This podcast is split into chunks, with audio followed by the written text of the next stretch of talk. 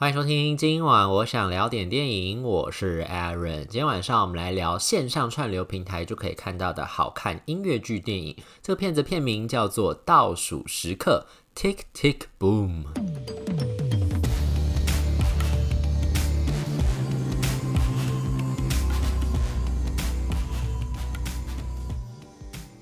它那个 tick tick 其实就跟 TikTok 的那个 tick 是一样的啦，其实就是时针倒数滴滴答答的那个声音。然后它为什么会用 tick tick boom 呢？那个 boom 就是爆炸声嘛，就嘣一声那样子的声音。为什么会用这个当片名呢？它其实有一点点像是在比喻我们的现实人生当中的很多压力啦，就你被时间追着跑，然后你就感觉随时无时无刻都有各种的死线在压着，然后你就觉得好像所有的时间都在追杀你，然后无时无刻都在倒数，然后随时就有可能大爆炸，你生活可能。就是崩溃的那种感觉，这样子的心情是出现在这个作者，也就是呢这个剧作家叫做 Jonathan Larson。Jonathan Larson 他最有名的作品，大家应该都有听过，就是《吉屋出租》。他这个音乐剧的这个作者，然后呢，他其实是在《吉屋出租》这个作品之前，其实就写了这个倒数时刻的这个音乐剧的剧本，然后有做演出。他这个音乐剧呢，有一点点是他类似半自传式的一种故事啦。然后他在讲，其实就是他自己这个年纪，就是在大概三十岁左右。即将三十岁之际，遇到了很多现实当中的这种种种的难题跟考验，然后他尤其在这个时候就觉得说，好像现实中有很多的压力追着他在跑，他无时无刻都在脑海中听到那个滴滴答答的那个倒数的声音，然后好像随时他人生就要大爆炸了，是这样一种心情吧，描绘在这个作品里面，它有点像是后设的方式，就是跳出你自己的人生，然后你变成一个旁白故事家，然后用第三者的角度在看自己的人生故事。其实我觉得这是一个非常算是一个很豁达。跟很了不起的这种态度吧，就你把你所有的现实当中，你第一人称平常在遇到的种种的苦难跟考验，化作成好像在看别人的故事一样，那种感觉其实会让你觉得轻松很多，然后你甚至会放下很多的那种当下会发生的情绪，然后你就用比较冷静跟客观的角度在看这件事情的时候，你会觉得后来回过头来看很多人生当中发生的事情，好像都这样，因为这样的角度的关系，因为这样的态度的关系，好像就变得没有这么样的重要，然后你甚至也可以有一点点像是。谈笑自若的把这件事情讲完的那种感觉，有一点这种感觉，就是他把这种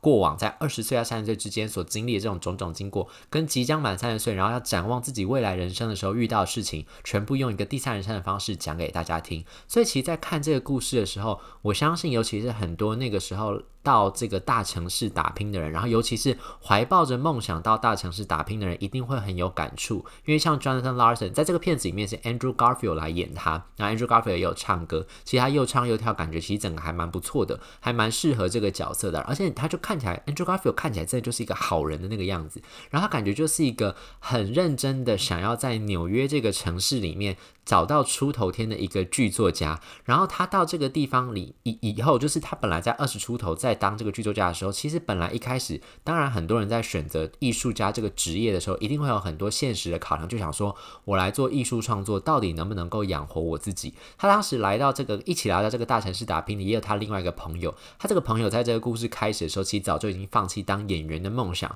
他本来也是想要去当舞台剧的演员、音乐剧的演员、百老汇演员这样子。可是呢，随着这个现实的折磨，因为不断的试镜，不断被打枪，然后有一餐没一餐的接工作，甚至很多工作是他不想要做的，或者是小小的跑龙套的角色，所以觉得那种载浮载沉、很不确定的东西，让他觉得非常非常的失落。他的那个朋友，像那个朋友在这个故事开始的时候就已经转去广告公司当一个非常赚钱的一个算是业务吧，所以其实他在广告公司就可以赚到很多的薪水，然后过上很好的生活。跟这个 Jonathan Larson 两相比较之下，他又更加的觉得说，到底他当初做这个职业选择是不是对对的？而且他那个朋友当当演员的那个朋友，其实那个时候呢，在小学，比如说。高中学学生时期啦，高中啦，或是国中那种中学时期的音乐剧里面，都是演学校话剧的主角，所以其实就觉得他是一个非常有才华的人。然后在这样之下，他又一直不断在创作自己的剧本，就是希望有朝一日自己的这个我说的主角了，就 Jonathan Larson 自己不断在创作自己的剧本，希望自己有朝一日能够被百老汇甚至外百百老汇的制作公司制作人看见都没有关系，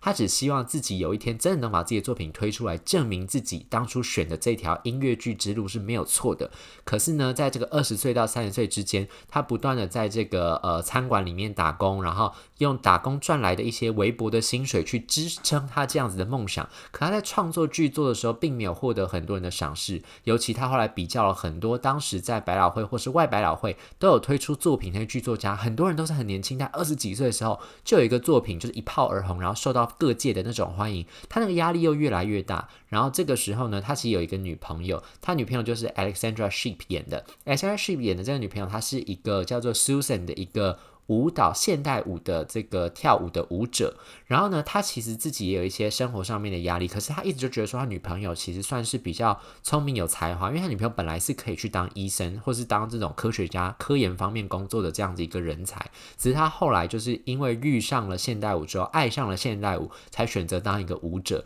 可是相较之下，就会觉得说，他是一个比较理性，然后对自己的生活比较有掌握跟拿捏的一个人。相比之下，那个 Jonathan Larson 就会觉得自己这个角色。好像比较没有这么样的对自己的生活充满了肯定，甚至他还说了，就是他那时候跟他的朋友之间互相打趣，在讲，就是说他们这种在这个服在餐厅里面当服务生，然后一边创作的这种作家艺人。可是当你三十岁之后，你就不再只是当服务生的一个剧作家，而是你是有一个嗜好的服务生。你懂那个意思吗？就是本来你可以说你是剧作家，只是为了要当这个呃打工的关系来当服务生。可是过了三十岁之后，你如果还继续在打工，并没有闯出一头一番天地的话，就等于是你只是一个喜欢写作、喜欢创作的一个服务生，服务生才是你的正职，剧作家已经不是你的正职，只能当做创作，只能当做一个嗜好而已。所以这是一个很深刻，然后又让人家觉得很无奈的一个现实的情况。而且他这个在即将三十岁之际，还遇到一个情况，就是因为这个剧创作的那个年代是一九九零年代的初期，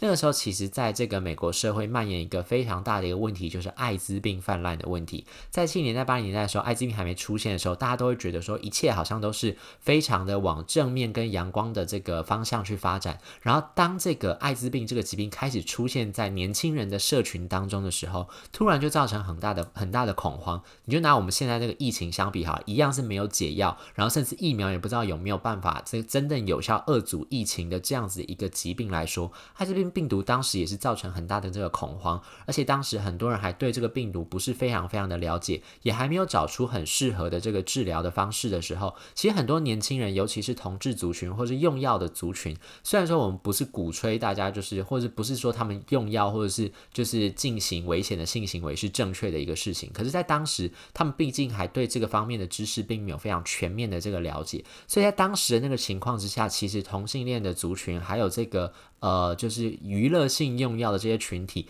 对于这个情况也是很恐慌，但他们其实并不知道有没有什么更好的方法可以遏制这件事情。然后呢，因为像这个 Jonathan Larson，他还做的是音乐剧的这个圈子嘛，艺术圈里面其实本来就有比较多这样子的一个呃少数群体藏在这个艺术圈里面，或是里面本来就比较多的同志群体、LGBTQ 的群体在这个里面，所以其实，在当时他身边也遇到很多的朋友都遇到这样一个情况，尤其后来他那个就是转去广告公司那个很好很好的那个朋友，后来。他坦诚就说，他也已经就得了艾滋病，他被验出来是那个呃阳性的，所以其实这整个对他来说都是非常大的一个冲击，就是真的好像你在那一刻会觉得说自己真的人生苦短，然后你就会开始在思考，就说到底我在做的这个工作是不是我所想要做的？然后在这个故事里面，他其实中间他有很顺利的把他一个其实酝酿非常非常久的这个作品，透过工作坊的方式，然后进行一个初步的发表，然后的确获得了非常多人的这。个好评就是来看的，不管是剧作家、制作人，或者是评论家，或者是甚至帮他演这个戏的那些这个演员，都说：“哎，你这个剧本真的写很好，故事写很好，歌也写得很好，很好听，然后很好，就唱出来之后情感非常丰沛，很很有自己的这个特色跟风格。”可是呢，当这个演出结束了之后，他去问那些制作人说有有没有人愿意帮他发这个作品的时候，很多人都说：“哦，你这个作品是很有原创性，没有错。可是呢，它可能是比较小众的作品，不是那么适合在大众市场放出来，或是我帮你制作之后，你这个成本跟到时候可能会回收票房可能不敷成本。所以，就算这是一个很好的作品，也未必有办法让他去发表。所以，这对他来说也是一个很大的打击。可是这个时候呢，其实就有另外一个在剧场圈打滚，就百老汇圈。打滚了很久，这样一个经纪人跟制作人就跟他讲说：“我就老实跟你说，就是你这个工作当剧作家就是这样，你就是要不断的去创作，不断的写出你想写的东西。如果你真的认为这是你的使命，这是你的天命，你真的看到了一些一般大众没有看到的一些问题，因为我们常常在说，就是作家跟这些创作者，他们其实就是用比较。”啊、敏锐的观察力跟比较有特色的洞悉的这个能力，看到我们这个社会中或者我们生活当中有很多小小未经别人发现的一些问题，或是一些值得被大家知道的一些事物的点，他们就是看到这些东西之后，透过他们作品把它传达出来，让大家知道，其实这个社会社会上这个世界上有这些事情正在发生，希望大家能够看到，又把大家的眼光能够拓展开来的一种方式而已。所以他就跟他讲说，如果你自认为你是一个剧作家，你确实也是一个真的很有才华的剧作家，你就是要不断的去写，不断的去创作，不断的把你自己的想法抛出来，不断让这个世界听到你的声音，这才是你要做的这个事情。所以在那一刻，他突然就觉得非常非常的这个了然于心。再加上他的朋友们也都跟他讲，就说你要想，就是这个世界上只有你这样一个创作者。我之所以就是他那个后来从百老汇音乐剧演员不当了，去跑去当那个广告公司业务，然后后来得了艾滋病，那个朋友就跟他讲，就说我当初会放弃，是因为我早就已经认清了这个事实，就是我就是一个其实并不算是非常有才华华的演员，我顶多就是一个二流演员，所以我继续在这个圈子里面打滚，我也未必能够。过上很好的生活，所以还不如我现在就来当广告业务的工作。至少，虽然这个工作可能内容并不是我最喜欢的，但至少我能够赚求得一份温饱，然后过上好的生活。但你不一样，你就是天生就是有天赋的那个人，所以上天让你有这样的天赋，就是希望你能够去发挥你的天赋。发挥自己的影响力，所以其实，在那一刻，他也得到了非常非常多的启发。就是虽然说他的人生可能乍看之下你觉得并不如意，然后你觉得要用那种比较物质方面的条件去衡量的话，会觉得说自己好像好像住在一个小小的破烂的公寓，然后好像又一事无成，没有办法开上好车，没有办法住好房，没有办法住好宅，然后没有办法吃到很豪华的这个美食，甚至要帮朋友庆生的时候，口袋拿出来里面都没有钱，只能买一些好像买不起的这些产品，甚至是可能刷卡刷。刷信用卡、贷款等等的，过得很落魄那种感觉。但是呢，事实上就是他其实真的有非常洞悉人心的，真的有非常敏锐这个观察力，创造出了很多人没有办法创造出来这些故事，打动人心的这些歌曲，他都能够写得出来。所以那一刻开始，他就真的知道自己的使命跟天命，其实就是要看到他生活周遭所发生的种种的这些现象，然后把它写进他的作品里面，让全部人都知道这件事情。所以其实这个故事整个看下来之后，我的感觉就觉得他是真的是非常温暖的一个作品，就是我们在二十岁到三十岁之间的时候，相信很多人都会有这种彷徨的时刻。尤其是我觉得是二十岁的时候，那个叫做彷徨。等到三十岁，你还是有那种感觉的话，那是很无助的一种感觉。而且二十岁的时候，你会有那种彷徨的感觉，是说你好像会觉得，就是说，哎，好像是因为你未来充满了各种各样的可能，然后你不知道选哪条路，不知道哪条路才比较好，发展比较好，是不是自己所要的？是这样子一种可能，就是对于未来感到不安的那一种。可是不安的当中，其实潜藏了一点小小小的。希望跟小小的梦想那种感觉，可是等到你三十岁还有这种想法的时候，这种这种心情就是好像是无助，而且你开始会想，就是说我到底那时候二十几岁的时候下定决心要做这件事情，然后我抛开很多东西，我的机会成本放在那个地方，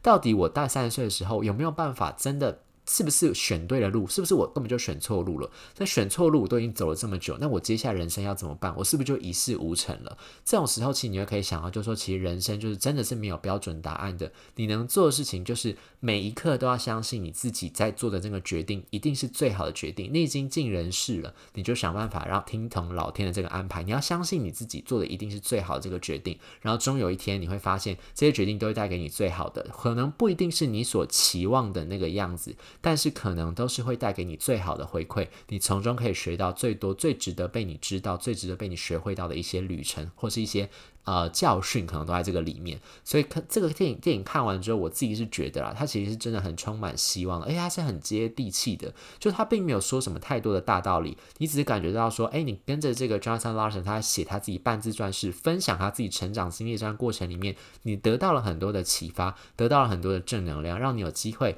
或者让你有力气重新再去面对现实人生当中的很多的考验，而且在看这个时候，你就会发现，就说 Jonathan Larson 这个艺术家可能呢。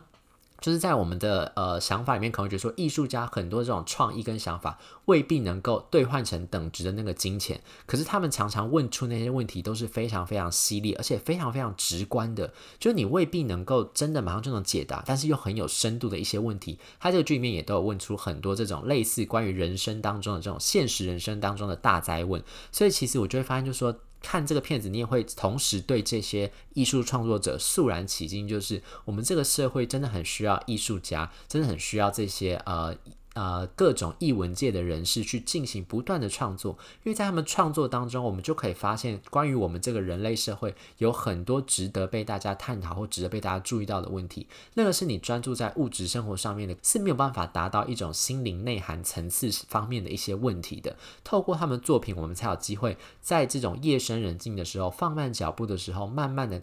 关注自己的内心，去找出这些问题的答案。所以其实这个片子呢，看下来之后，我相信很多人都会觉得是非常非常的温暖，而且歌曲又是非常非常的好听。所以呢，就是推荐给大家，如果有机会的话，在 Netflix 上面就可以看到这部《倒数时刻》。以上就是今天想跟大家分享这部电影。如果对这期节目内容有任何意见，欢迎留言或者 Instagram 搜寻电影轮三私讯小盒子，让我知道。今晚我想聊点电影，我们下次再见，拜拜。